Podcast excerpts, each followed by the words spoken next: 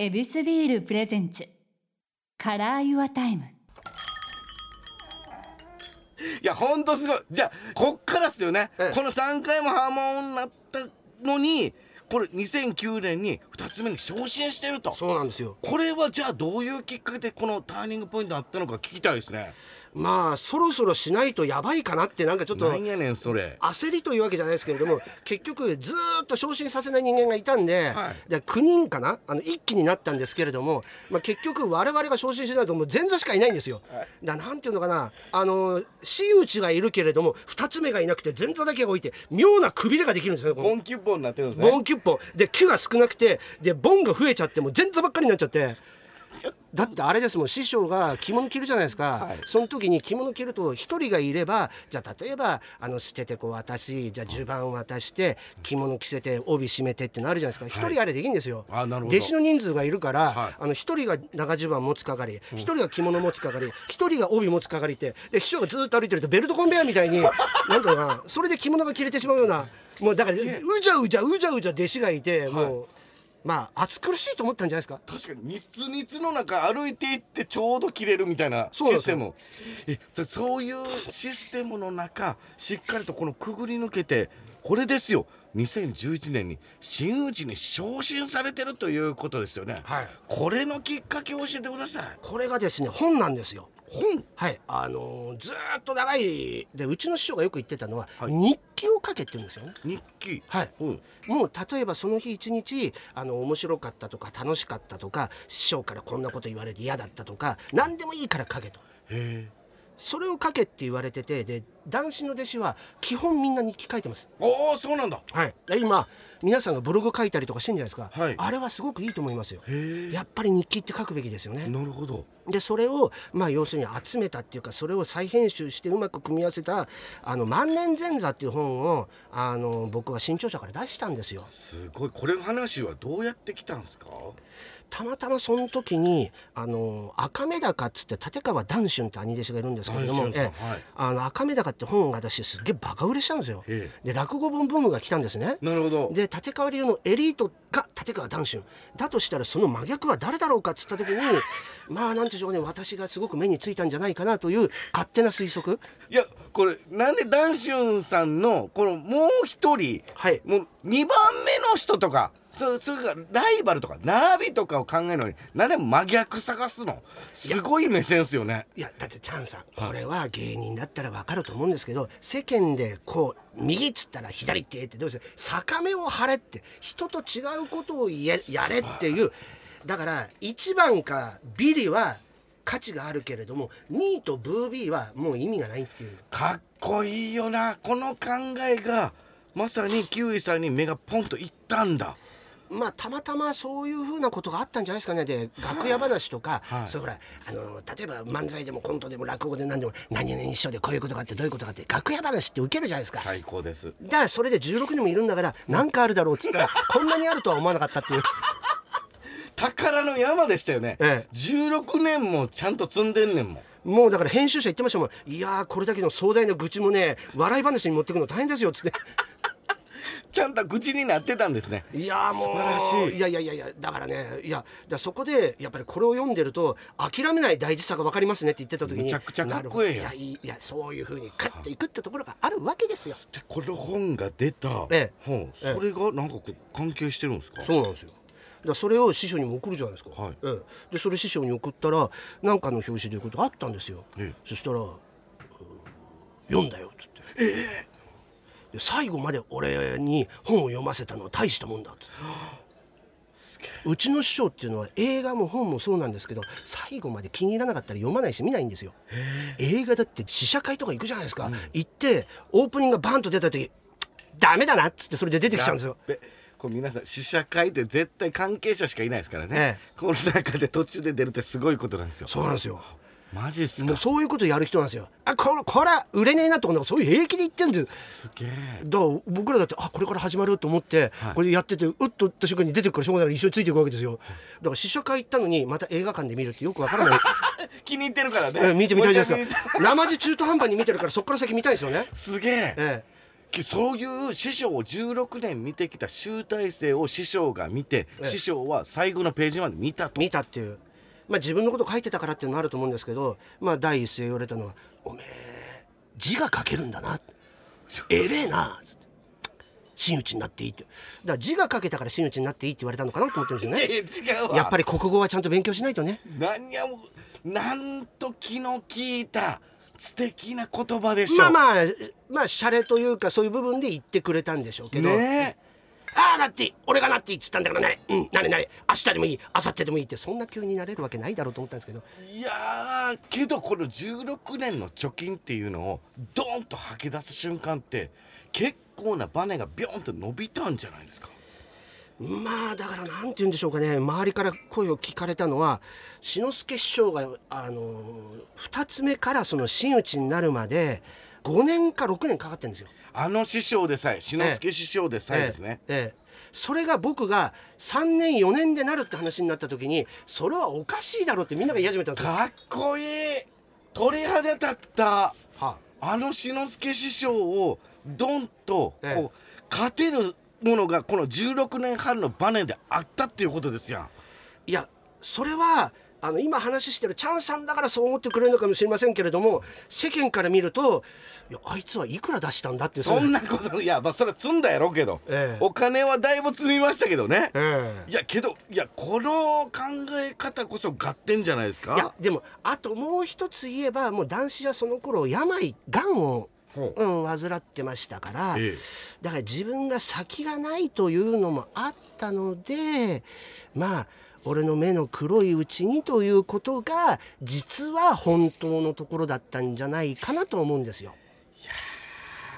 けどなああいう方僕はあのね16年半いないからあれですけどもああいう方こそちゃんと自分の引き際というところのこの何ていうんですか弟子たちはこの今のまでの軸はしっかりとしとくんじゃないですか。え新ギアだからこうやって崩すっていうことはないと思うんですね、ええ。マジでおもろかったんですよこの本。えいやーまあまあ弟子に対してだから就活があったのかなとは思うんですけれどもまあ面白いっていうか、まあ、最後まで読ませたというのが、かっこいいなあそれ。え。素敵な話。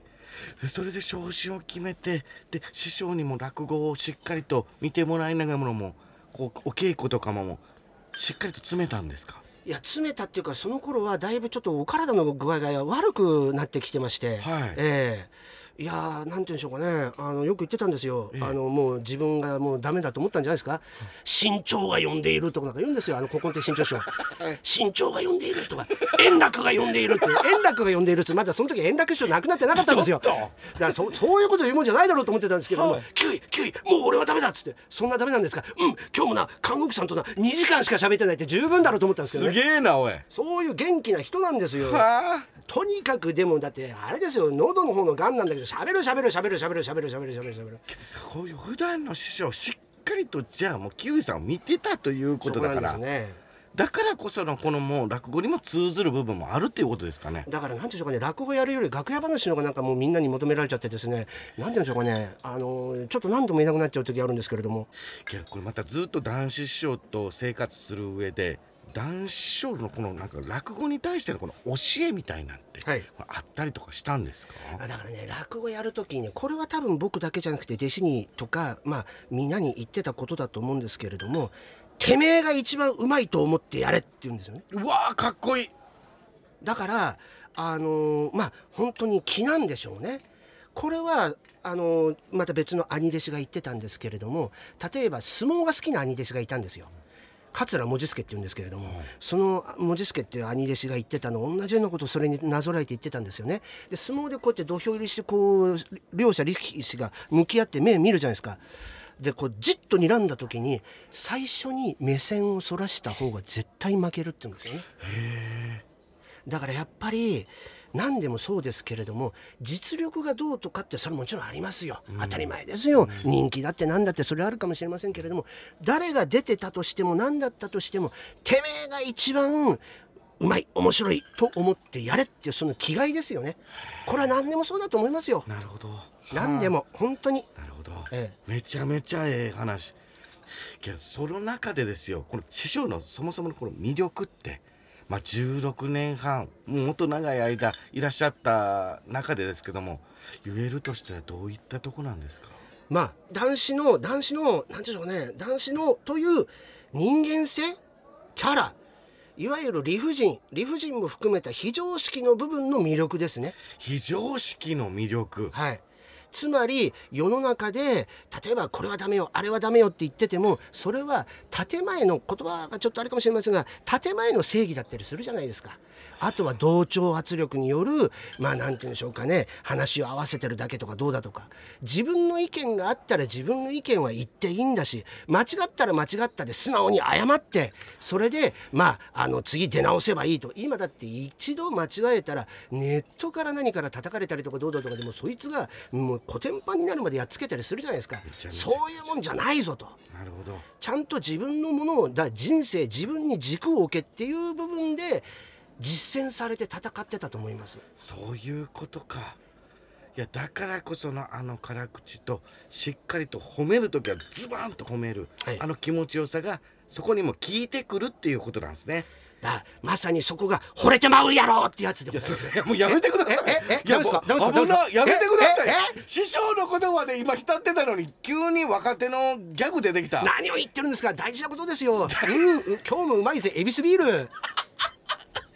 すいません。なんでエビスビールとちゃんに媚び売ってんすか？いやなんか知んないけど一緒にしながらちゃんを。ちゃちゃちゃあのやっぱりそこが悲しい芸人の性で舞台芸人の悲しい性で目の前の人に喜んでもらおうと思ってくれる。あありがとうございます。えそこでございますよ。ど後輩なんですか？やめてくださいよ。えもうそのうちこのなんでしょうかね。はい。いろんなもうこれは褒めちゃいますよ私。めちゃめちゃ気持ちいいやん周りの人、えもうとにかくもうやっぱり生きてることで周りを気持ちよくさせる。そして師匠も絶対にゾッコンにさせてるということが全ての仕事に通じてるという。だからまあこういうことですよね。もう本当に下積みっていう言い方じゃない。全てが恩につながる道だったっていうそことですすね。だ修行というのは結局はだから落語家もそうですけれども生き方ですから。だからオンとかオフとか実はなくてだから何かがオンであったり何かがオフであったりすることはあるでしょうけれども実は修行鍛錬を積んでいくうちに実は全ての道は自分のその仕事につながっていくんだと思うんですよ。ものすごい素晴らしい。けどこの師匠を見ながら分かったことっていうのが集大成であるということですよね。キウイさんの中に、はいはい。その話が全てこの本にまた第2弾第二弾。つながってるということありがとうございます。発売中でございます、はい。教えてください。えあ何でしたっけ？はい。なんでやねんお前。あいやあそう。男子の話新潮社から出ております。新潮新章ですよね。ええ。はいどういった内容っていうのはちょっとざっくりとですが教えてもらえませんか？まあ、男子没後10年ということで今年、ええ。えーだからまあそれでまあまああの前の本を出した時から10年ちょい経ってますから、はい。僕のとその担当編集者が「じゃあ没後10年ですから出しませんか」っつって、すごい。誰に頼む？キウイさんっていうことですよね。そこですよ。ああその中で師匠の素顔や、ええ弟子たちとのこの会話キウイさん目線でいっぱいあるということ。いわゆるその男子語録みたいなものも詰め込んだつもりですし、で今コロナ禍だったら師匠男子は何を言うだろうかどういうふうなことを考えてただろうかっていうことも込めてちょっとまあ一冊にまとめたという。めちゃめちゃ楽しみです。ありがとうございます。皆さんぜひお買い求めください。そっとお願いいたします。はい。でまだまだちょっとねそもそもです、オフのキウイさんも知りたいから、ちょっともうもう一個開けましたんで。絶対にえ。これ皆さんも聞きましょうね、はい。これ人生がもうなんなんぞやということが絶対に分かりますから。これで聞いてる人にね言いたい。男子の名言。人生成り行き。これでございます。いやこれ言葉だけ聞いたらびっくりしますよね、ええ。絶対にその本質を知りましょう、よろしくお願いしまお願いします。キウイさんありがとうございました。